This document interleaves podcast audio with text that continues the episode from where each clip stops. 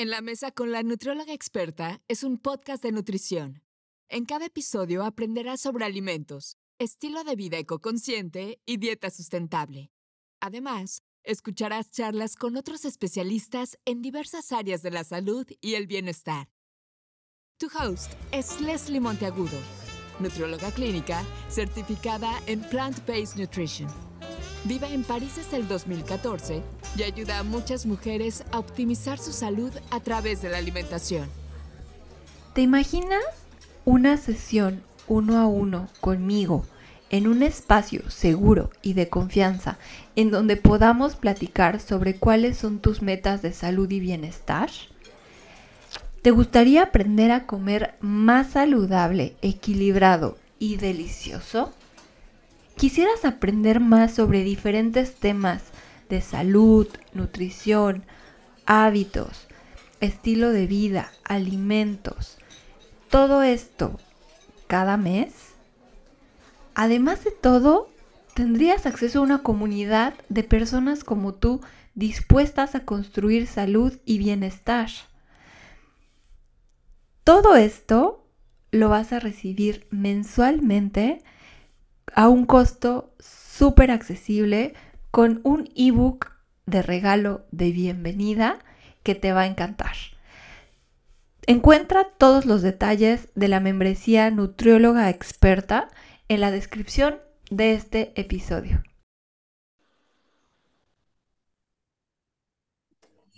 Hola, ¿cómo están? Les doy la bienvenida a un nuevo episodio de La Mesa con la nutrióloga experta. Eh, yo soy Leslie Monteagudo, tu host, y bueno, ya sabes que eh, traemos siempre temas nuevos y el día de hoy, em, pues bueno, vamos a hablar sobre una bebida que es muy popular, no solo en, Francia, sino en el mundo. Se trata del café. Eh, es una de las bebidas que son más preferidas por las personas, incluso en las oficinas, en casa, para reunirnos con los amigos. Siempre un café es un buen acompañante. Y un dato interesante es que en México los principales estados productores de café eh, son varios, como es el caso de Chiapas, Veracruz, Puebla, Oaxaca, solo por mencionar los más importantes. Y para, para platicarnos sobre este tema, ¿quién mejor que un experto en torrefacción? Eh, se trata de Arturo Valentino, quien es barista, es fotógrafo y además es torrefactor mexicano, creador del café artesano ubicado en Le Marais, que es uno de los lugares más chic, eh, más elegantes y más conocidos de París. En este 2023, Artesano ha sido considerado como uno de los mejores cafés y una de las mejores tiendas donde puedes comprar cafés en París, de acuerdo a la revista Vogue. Y bueno, sin exagerar, cuando yo lo probé, eh, se trataba de un grano que venía de Chiapas y al darle ese me transportó a México. Así que gracias, Arturo, por hacer esto posible, por traer granos de México a Francia, por vender ese delicioso café y sobre todo por aceptar esta invitación. Es un verdadero honor tenerte como invitado. Y, bueno, eh, quisiera comenzar esta charla y que nos contaras un poquito más sobre ti y cómo es que construiste esta carrera siendo fotógrafo y ahora eh, ya estás en este, en este mundo de la torrefacción y del el café. Bueno, primero gracias por invitarme a tu programa. Eh, soy yo el que se siente honrado. Eh, bueno, en realidad yo llegué a París hace ocho años y efectivamente yo traía un, una, una carrera enfocada en la fotografía y en la edición de libros y revistas. Y llegando aquí, eh, a los 37 años, eh, la única manera de, intentar sobrevivir fue intentar hacer un periódico para la, gente que hablaba español. Entonces en mi cabeza empecé a construir un, periódico cultural que me permitiera llegar al público mexicano y empezar a trabajar de alguna manera, ¿no? Y eso, eh, al mismo tiempo, tenía clases de francés. Y en esas clases de francés conocí a un peruano que era el coach de el primer coffee shop de París, que es una escuela de sommelier, torrefactor y barista. Entonces nos hicimos amigos y un día me invitó a tomar un café en este lugar y yo llegué con todas mis cosas este, de edición eh, para intentar hacer, ofrecer una revista entre los coffee shops. Me dijeron que no. Entonces me regresé a mi casa triste y a los 15 días me llamaron y me invitaron a trabajar, que si quería trabajar en la cafetería, en el café durante el verano. Entonces yo dije, pues sí, porque pues no tengo trabajo y, aparte ya me había interesado un poco y sabía un poquito de café, ¿no? Entonces, de esa manera entré a la cafeoteca, que fue el primer coffee shop, y me quedé tres años. Entré como un simple mesero y terminé siendo el chef barista de la cafeoteca y formando a nuevos talentos. Uno, por ejemplo, ahorita está en Copenhague, el otro está en Berlín, otra chica se fue a Canadá, otro se fue a Seúl. Wow. Ya formados. Ese fue mi, mi, mi, inicio y mi escuela, digamos.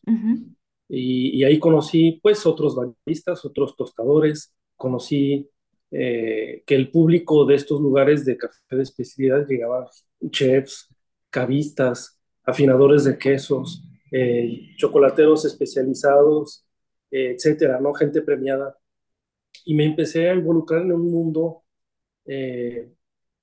donde hay gente especializada en las notas, en buscar algo en específico, en una técnica de un proceso. Y, empezar a entender todo esto, pues cuesta y, digamos es un, es un proceso, no, no llega de un día para el otro. Y, y sin saber, yo realmente sin saber, porque yo lo único que quería era pues un trabajo, sin saber esto me, se me, me, fui impregnando y, y, me fui, este, lo fui adoptando de manera tal que, que ahorita pues estoy aquí. Básicamente, digamos, de manera resumida. Y bueno, lo que me parece interesante de esto que me resumes, porque bueno, sí fue a lo largo de, los años eh, que fuiste escalando y que te convertiste incluso en alguien que formaba a las personas que querían aprender sobre este proceso. Qué padre que encontraste una forma de reconvertirte en Francia, que es algo complejo para algunas personas. Y bueno, ahora que ya tienes tu propio coffee shop, pues, yo, o sea, puedes ver como todas esas facetas en donde has estado, ¿no? O sea, desde querer crear una revista hasta aparecer en una revista. Exacto, exactamente. E, es, es muy raro. Pero debo decir también que yo renuncié a mi lugar de trabajo a la cafeteca tres años después porque este lugar se ubica dentro de, bueno, abajo de la Cité de Sa, donde vienen a hacer residencia de todo el mundo, pues gente que viene a hacer dibujos, este, películas, música, cine, lo que sea. Y, y conocí muchos artistas.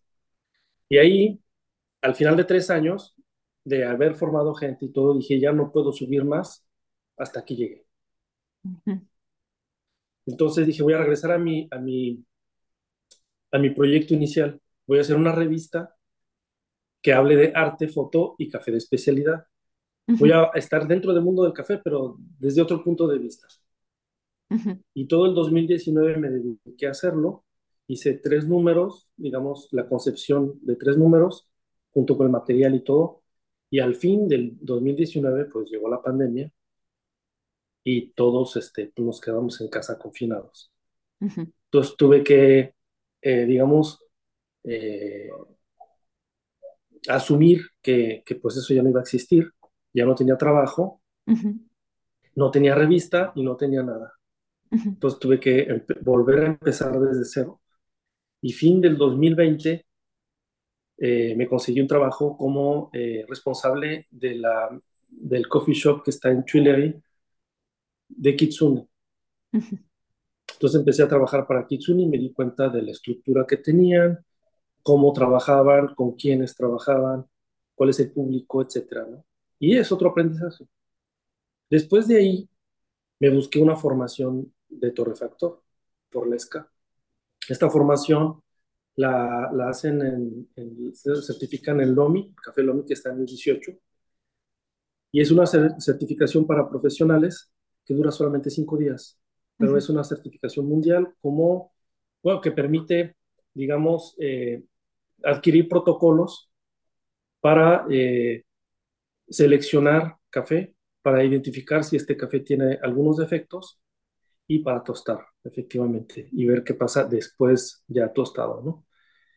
Y me lancé, hice mi, mi, mi, eh, mi curso de torrefacción y después me pude conseguir un trabajo ya como torrefactor y como barista experimentado en un nuevo coffee shop que estaba creciendo y que sigue creciendo todavía. Eh, me contrataron de un día al otro. Entonces tuve mucha suerte y, y, pues ahí empecé a tostar ya para un coffee shop realmente uh -huh. y pues empezar a tener más, más experiencia, eh, también convivir con otros tostadores, eh, etcétera. Me dio otra amplitud completamente diferente. Pero ya tenía en mi cabeza la idea de, de, de, tostar mi propio café.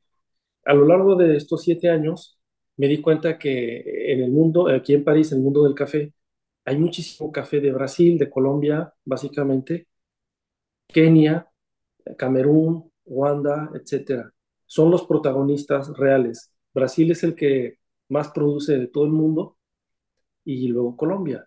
México no, no juega en, este, en esta cancha de, del café. Apenas está empezando, a pesar de que tenemos café, pero no a ese nivel. -huh. Entonces yo me di cuenta que no había café mexicano y dije, algún día voy a hacer un, una -huh. boutique o un coffee shop que tenga solamente café mexicano y, y, quiero tostar café mexicano aquí en París para darle, para darle valor, porque no, nadie lo trabaja. Y eh, pues trabajando y al paralelo es, me puse a buscar locales, me puse a, a, a, ver la manera de cómo podría yo iniciar esto. Y me di cuenta que la MEI tiene locales que compra los, el fondo de comercio, los DAI, y los renta eh, a bajo costo para bajo proyecto. Uh -huh. Entonces, eso me abrió una ventana enorme y dije, quizás por aquí puedo obtener eh, pues algo, ¿no? Un local o una oportunidad. Y efectivamente, de todos lo, los locales que había, pues este es el que pues no, no se rentaba y, y, estaba solo, ¿no? Entonces llamé por teléfono y me dijeron, se lo podemos enseñar. Vine, lo vi y dije, pues es, es este el que necesito. Y estaba todo destruido. Era, eh, es un local que estuvo abandonado desde hace cinco años, desde antes de la pandemia. Uh -huh.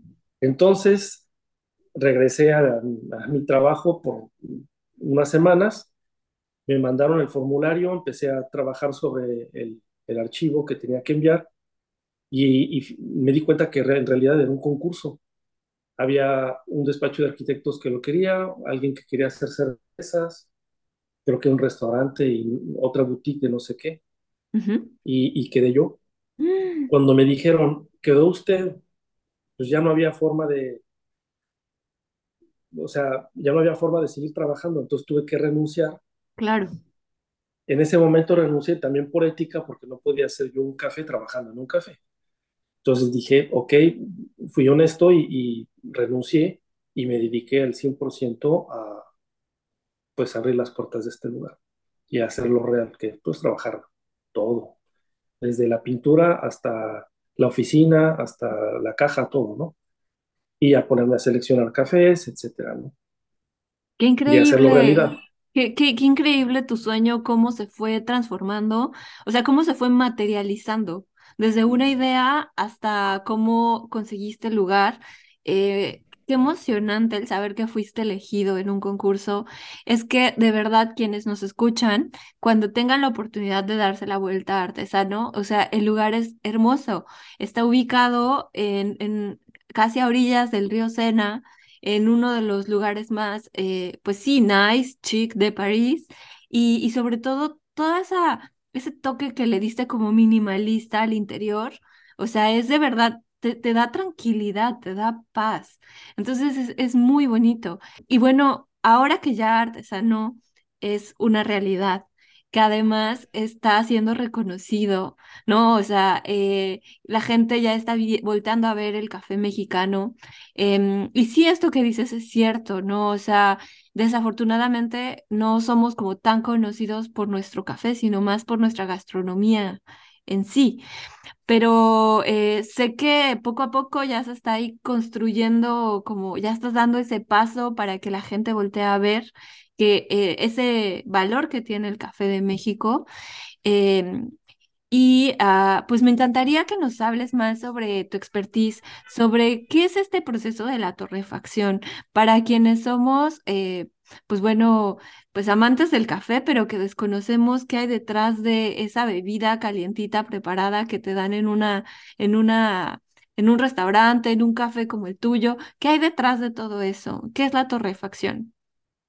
Bueno, antes la torrefacción, la torrefacción es un proceso de cocción en el cual vamos a transformar el café verde para darle eh, un perfil para encontrar eh, la manera de desarrollar de manera correcta el grano sin quemarlo para que podamos obtener la mayor gama de aromas posibles de ese grano.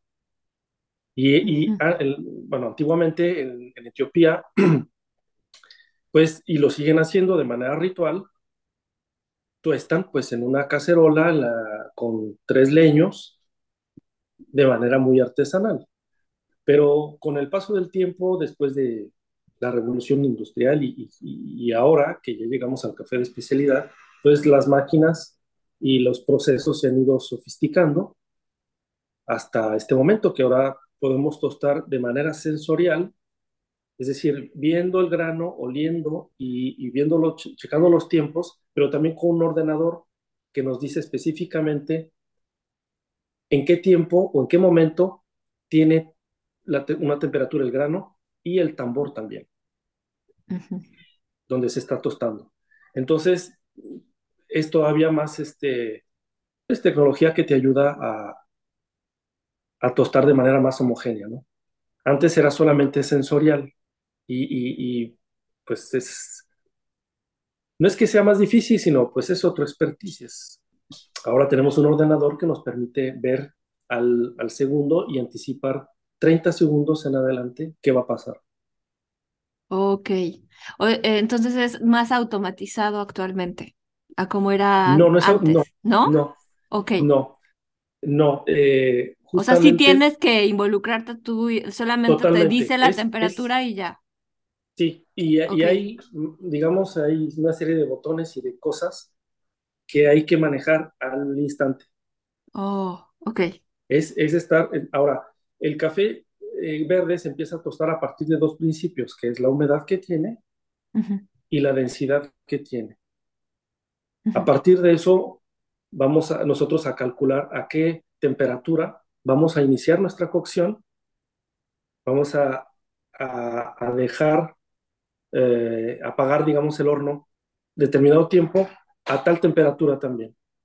Entonces, de tal manera que vamos a, intentar que en ese lapso de tiempo el grano se desarrolle de manera correcta. Mm. Y, y, porque hay fenómenos que pasan adentro del, del grano, de la cocción, a determinado tiempo. Por ejemplo, al, al, minuto 5, eh, 5.7, temperatura de 57 más o menos, el grano cambia de color. Es un fenómeno que se llama eh, maya. Y a partir de ese momento, el grano empieza a caramelizarse. Y eso lo podemos ver y hay que verlo. Y a partir de ahí hay otros procesos que, que, sufre el grano. Ahora, si es un grano muy denso, de repente va a tener un pico de, de mm, digamos, de calor y va a subir la temperatura y lo que queremos es que baje. Esas son serias cosas técnicas que hay que ir controlando, depende de cada grano. Es por eso que no es automatizado, no se puede así apretar un botón y que sea exactamente igual, no se puede. Eso se le llama automatización. Lo que sí hay es un poco de tecnología que nos ayuda a ver qué está pasando ahí y controlar. Ok, o sea que eres como el chef de orquesta en este es. proceso, ¿no? O sea, aquí vas viendo temperatura, aquí vas viendo otros factores y también imagino que tienes que sentir el grano, olerlo, eh, ¿no? Saber la textura, todo eso también cuenta, ¿no? Todo y justamente al final, el grano después de que se cambia de color, eh, a 200 grados, el grano, se, decimos que hay un crack, que hay un sonido que truena el grano. Y el efecto es que pierde el 12% de agua, pero aumenta el doble de tamaño. Como una palomita, digamos, ¿no? Pero a partir de que hay ese crack, hay un minuto, un minuto y medio de desarrollo, decimos de development, desarrollo de todos los aromas. Si nos pasamos segunditos más, se quema el grano y quemas todo. Entonces el trabajo del productor, el trabajo del transportista, comprarlo, tostarlo, no sirvió para absolutamente nada. Son Wow. segundos, son segundos en los cuales vas a definir cómo va a terminar en taza. Y todo este proceso de torrefacción lo haces mucho antes Cada de lunes, todos los cada lunes. lunes. Ahora, después de que está tostado el café, tiene que reposar una semana para que eh, se desgasifique. ok. Tiene que reposar y después se pueden hacer expresos. Qué Podemos hacer interesante. método, sí, podemos hacer eh, infusiones con B60, con cualquier otro método que es infusión, y la otra manera que es una extracción, que es en la máquina por medio de la presión y la temperatura, pero sobre todo la presión es una extracción. Ok, entonces el proceso como en sí, o sea, dura una semana. Exactamente. Dura una semana, digamos, de manera, eh, de una de cierta manera intensa. Es el hecho de tostarlo y luego hay que transportarlo y dejarlo reposar y luego se pasa a otros batch donde ya los pasamos a la máquina y entonces todos los días los cambio para que tengan una rotación natural y no se me quede uno más que otro. Ah, ok, ok, ok, Y de esa manera la gente también pues va probando un café diferente todos los días. Ok, o sea, usas el mismo grano y le das otras condiciones para que sea diferente. O sea, para que como que se transforme no. o usas diferentes granos, granos. no, porque, ajá, tengo cuatro granos diferentes Ok, y todos los lunes puesto 10 kilos de, de cada uno ok. y tengo 40 kilos aquí. Entonces, les- me espero una semana, pasan a la máquina y en la máquina todos los días cambio el 1, el 2, el 3, el 4, el 5, el 4, perdón. Los rotas. Y lo roto. Y el próximo lunes ya van a estar otra vez llenos mis batch de café recién tostado, esperando a la otra semana para que los pueda pasar a la máquina. Es todo un ritmo. Es todo un arte. Por eso yo creo que eh, de ahí viene el nombre de artesano. Es todo un arte. Eh, Sí, tienes que cuidar muchos puse, aspectos. exacto, por eso eh, buscando cómo le puedo poner a esto, a, este, a Ujú. esta boutique, pues encontré artesano porque es justamente ese es el oficio, es un artesano. Pero no quiere decir que la torrefacción sea artesana, la torrefacción es profesional. ujú. Ok, Pero a la gente le gusta escuchar torrefacción artesanal, pues no. Si fuera artesanal, pues haría en la banqueta con al carbón. Mm, Pero no, el, el, el- es el, el oficio, pues es ujú. ese.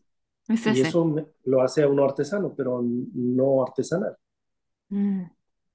Y, y hablando de los granos, ahora que los mencionas, bueno, eh, yo me puse a leer un poco más porque me encanta mucho este tema. O sea, de hecho escribí un artículo, grabé un podcast sobre los beneficios a la salud que tiene el café. Eh, que por cierto, si lo quieren escuchar, es el episodio 46, regrésense y ahí van a encontrar toda esa parte.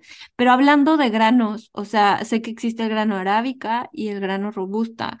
¿Cuál de estos es mejor en términos de calidad o no hay mejor? O sea, ambos pueden ser buenos, eh, porque el más popular, según yo, es el arábica, como que lo escuchas más, pero no sé eh, cuál, cuál es el que tú piensas que puede ser el mejor entre estos dos granos. Efectivamente, hay dos, dos variedades principales, que es el arábica y el robusta. El, el robusta es un grano, digamos, más rústico, que crece en los llanos. Entonces tiene más agua, es más resistente a las enfermedades, a las plagas, y, y se produce de manera muy sencilla y muy fácil. Sin embargo, es un café que tiene más cafeína, tiene menos aromas y tiene menos beneficios reales. Y el arábica, por el contrario, es delicado, crece en las montañas en altitud Ok. y tiene toda la gama aromática posible como fruta. Mm. Entonces, ¿qué ha pasado?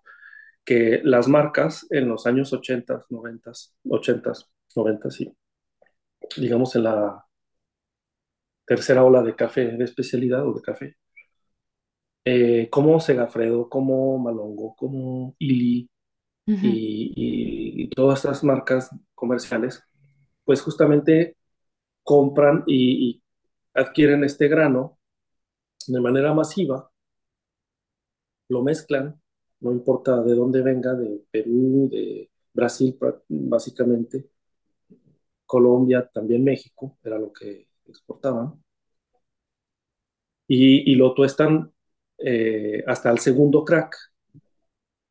O Oh. sea, pasan el desarrollo, lo vuelven a tronar Ujú. y ya está completamente quemado. Y así no nos damos cuenta pues de, de dónde es y qué es, nada más está basado en una marca que dice torrefacción artesanal y eso es lo que encontramos en los supermercados, ¿no? Pero es un, un grano que está quemado, ya, ya no podemos identificar absolutamente nada. ¿Qué ha pasado? Pues eh, eh, justamente el café de especialidad es lo contrario. Son microproductores que eh, cuesta más trabajo eh, cosecha, bueno, eh, dedicarse al café de especialidad, se, re- se recolecta a mano, no con máquina, se selecciona a mano, se seca al sol, se fermenta este, de, de varias formas, pero ahí hay una persona dedicada a eso Ujú. y después se califica y se envía con una Ujú. ficha técnica Ujú. que nos va a indicar altitud, variedad, este, los aromas que tiene, etcétera, etcétera. Cómo fue recolectado, qué proceso tiene. Y los demás no. Por eso, es por eso que mucha gente que me pregunta sobre si es este, equitable y pues la, ma- la Orgánico. mejor manera, pues el café en- eh, es, es, el café de especialidad no tiene nada más que agua. Justamente los demás sí tienen o pueden ellos modificar el grano para tener siempre el mismo grano, ¿no? Como ha pasado en maíz, Mm. ¿no? Mm. Pero en el caso de café de especialidad, no, es como, es como la uva. Vamos a una, a una cava y nos van a decir, este vino es de tal año, viene de tal tegua, de, de tal uva, producido por tal, envasado tal, exactamente igual. Ujú. No más que en este caso yo sí puedo decir, viene de tal lugar, de tal finca, producido de tal manera, eh, con este proceso, lavado, natural, etcétera, ah, y tostado de esta manera y se puede beber en taza de esta y esta. O sea que hasta la taza debe ser adecuada para el tipo de grano. No, pero digamos que puedes, probando ya en protocolo después de, de la, de la torrefacción, puedes decir, este café va muchísimo mejor en filtro, en B60, que en extracción. Este café es buenísimo en espresso. Mm. Entonces, O sea que digamos que no hay cafés como, como mejores o peores, sino lo que puede hacer que se que de que disminuya la calidad del grano es eh, el proceso de obtención y el proceso de, de, de a lo mejor de donde ya di- donde el proceso mismo de torrefacción, donde ya hacen explotar el grano dos veces como, bueno, explotarlo como palomita.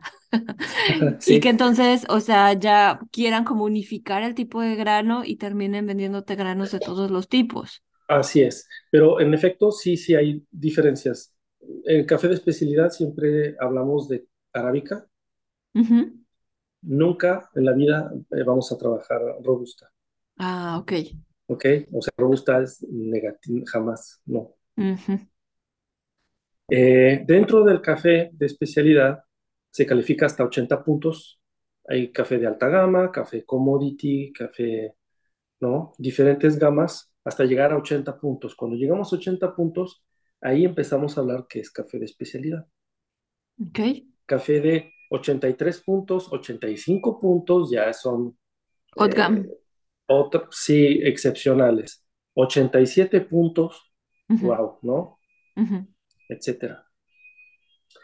Justamente eh, hay un mexicano que acaba de ganar por tercera ocasión la tasa de excelencia Finca Santa Cruz. Ganó con un geisha por tercera vez, tasa de, de- de excelencia, con un geisha de 93 puntos.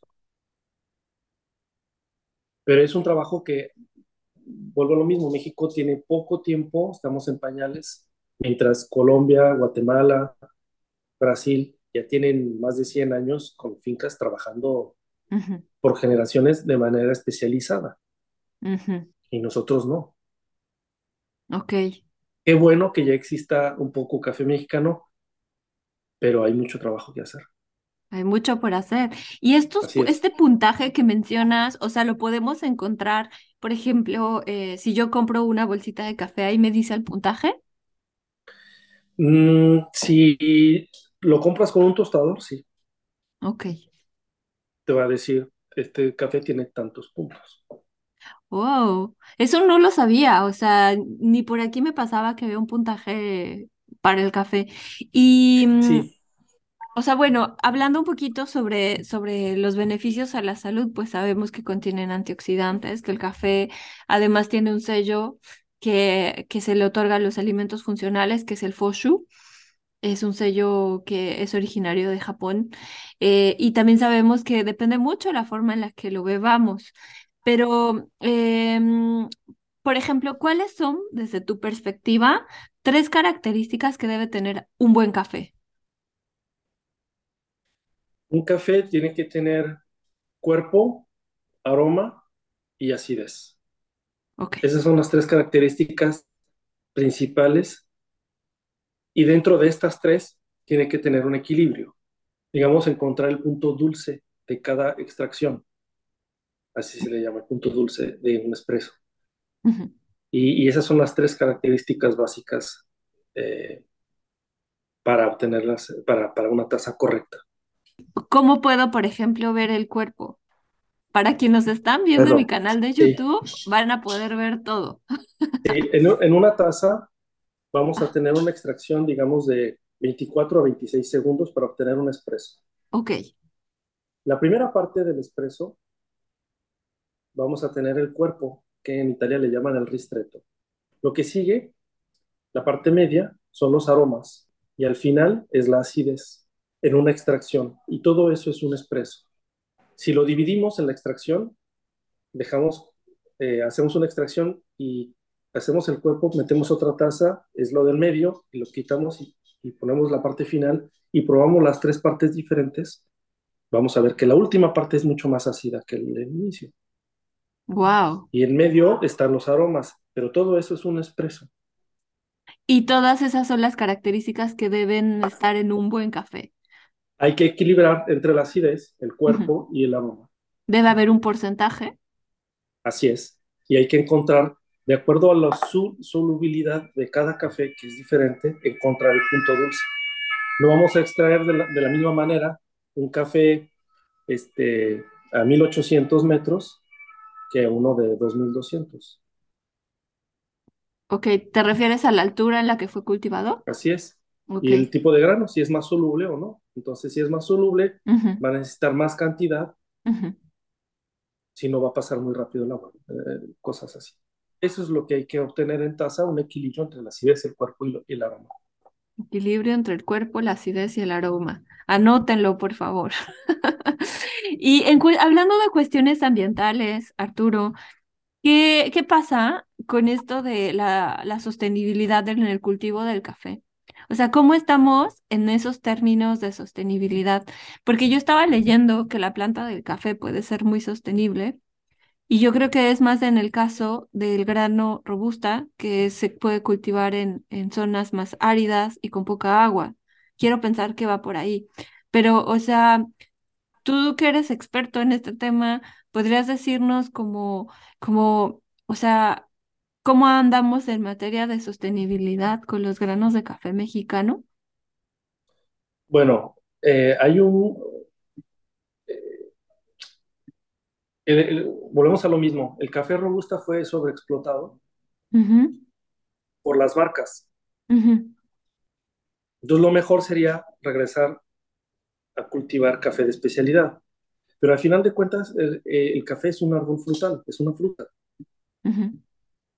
Entonces, eh, si queremos, digamos, hacer bien al planeta en términos de café, pues sería justamente comprar café de especialidad. Ok, porque además está, está cuidado el proceso desde el cultivo, ¿no? y son, son lotes pequeños, son microlotes, son microclimas, este, no son, vamos a, a comprar aquí 200 mil hectáreas y, y dañas, ¿no? En ese sentido, el, el café de especialidad pues no es así. Siempre son pequeñas parcelas, son pequeños productores y muchas veces se manejan en cooperativas, que permite la convivencia y el equilibrio entre los productores. Ok, ¿y qué hay de, por ejemplo, el agua? Porque al final, eh, pues existe un lavado del grano, ¿no? Y esto puede a la larga contaminar también el planeta. Bueno, ahí realmente yo no estoy tan enterado, en realidad. Pero sí hay algo, hay un trabajo que hacer. Justamente es una muy buena pregunta porque no, no, yo no lo concibo ahorita eh, a la manera de producción, sino en los coffee shops. ¿Qué pasa con todos los residuos de agua que nosotros también generamos y que van a la ciudad? Quizás es un exceso de acidez, yo no, o sea, e, ese, ese sí es un gran problema. O un problema a reflexionar, a tratar o a investigar. O sea, ¿qué se podría hacer con esa agua residual Así por, es. por, el pH que puede tener esta agua? Así es, con el, con el agua residual y también con el mag de café. La, la, cuando uno extrae un café, la parte que ya la tiramos a la basura, pues se generan luego toneladas y toneladas de esto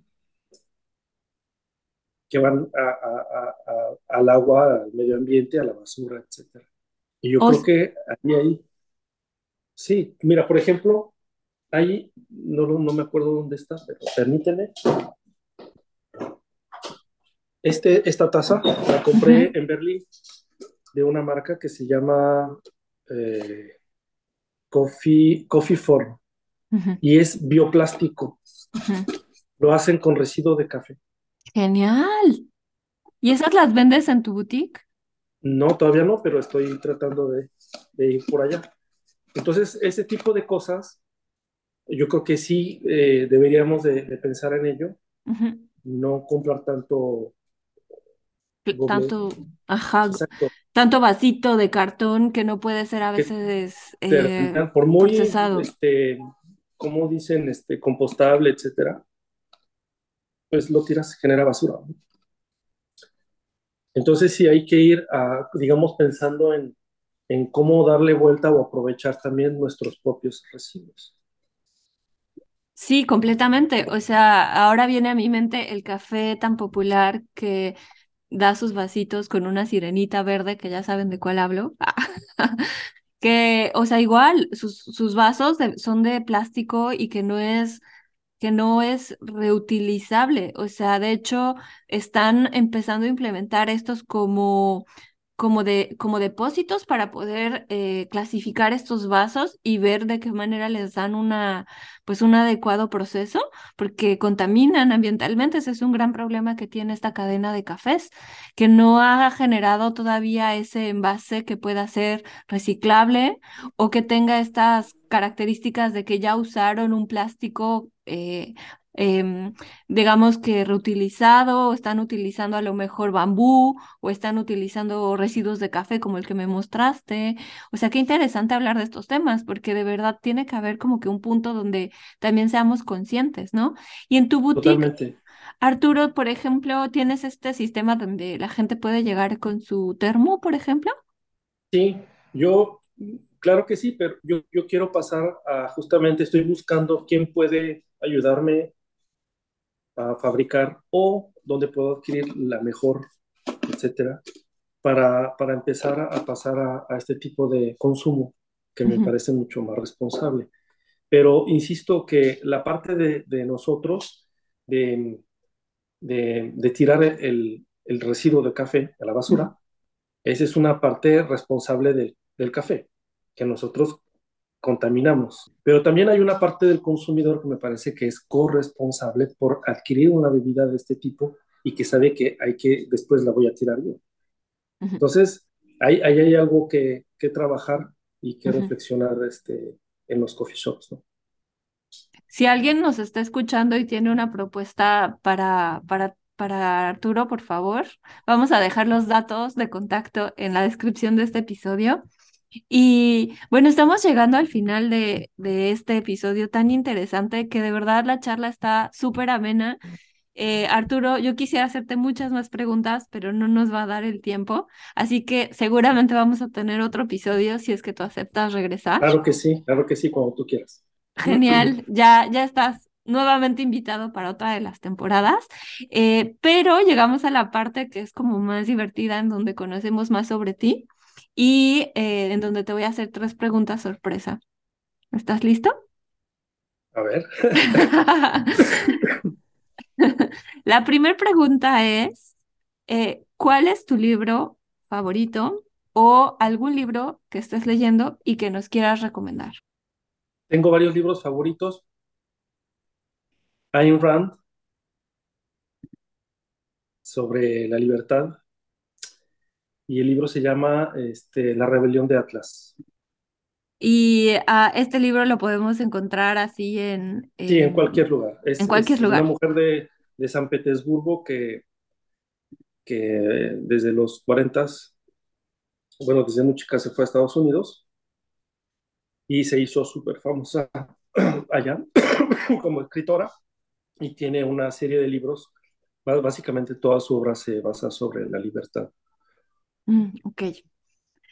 ¿Es la libertad más como eh, la libertad del, del ser humano? Del ser dentro de la política. Ok. Mm. Ok. Qué interesante. Ya está anotado. Eh, ¿película o serie mm. que nos recomiendes? Ya sea una que viste, una que estés viendo, o una que a lo mejor este, que hayas visto hace años, pero que dejó así como un gran mensaje en ti. Pues no gran mensaje, pero digamos sí, una película que me gustó mucho es este Old Boy. Ok, Salió hace unos 20 años. ok. Coreana. No sé si la viste. No, no me dice nada. Ok. Old Boy es una súper, súper película eh, épica, eh, hiperrealista. Hace mucho que no veo cine, realmente he estado básicamente aquí en el café. tostando café. Tostando café. Ok. Eh, luego los coreanos hacen películas de terror muy buenas. Ahora se han puesto muy de moda las series coreanas de terror eh, o de suspenso. Pero voy a buscar esta que me dices. Me, me interesa mucho saber de qué trata. Y llegamos a la pregunta que te transporta a México. ¿Cuál es tu platillo mexicano favorito y por qué? Uf, mi platillo favorito debe de ser el asado de boda que viene de mi ciudad, de Zacatecas. Ok. Y sí, ese es el platillo que lo, a lo vuelo y ya estoy yo ahí en, en la casa con mi mamá. ¿Se llama asado de boda? Asado de boda. ¿Y por qué se llama así? Es una especie de guisado, es una especie de guisado de puerco con chiles y todo, como muchos que hay en México. Pero ese es el, digamos, el zacatecano, ¿no? Ok, ok. ¿Y uh, lo preparan en las bodas o simplemente así se llama? Yo, yo, creo que, yo creo que sí era para festividades, ¿no? Pero eh, a mí me gusta mucho cocinar y seguido lo hago. Sí, claro. Wow, no conocía eso. Es la primera vez que me responden eh, algo tan, tan particular. Casi siempre me dicen mole o chilaquiles o, o, tlacoyos también por ahí fueron muy populares los tlacoyos en las respuestas, pero esto es algo nuevo para mí, por eso te pregunto. Pues es que es, un platillo del centro norte de México, del altiplano. Yo, Zacatecas está a casi 3.000 metros y para nosotros el, eh, el mar está muy lejos, está a 10 horas, ¿no? Y todo es carne. Venimos de tribus cazadoras nómadas. Y pues el altiplano así es, medio salvaje. ok, si tienen dudas, por favor métanse a Google y vean qué es el asado de boda. Seguro pueden encontrar ahí una receta. Y, pues bueno, eh, hemos llegado al final. Te agradezco muchísimo, muchísimo el tiempo que te tomaste, Arturo.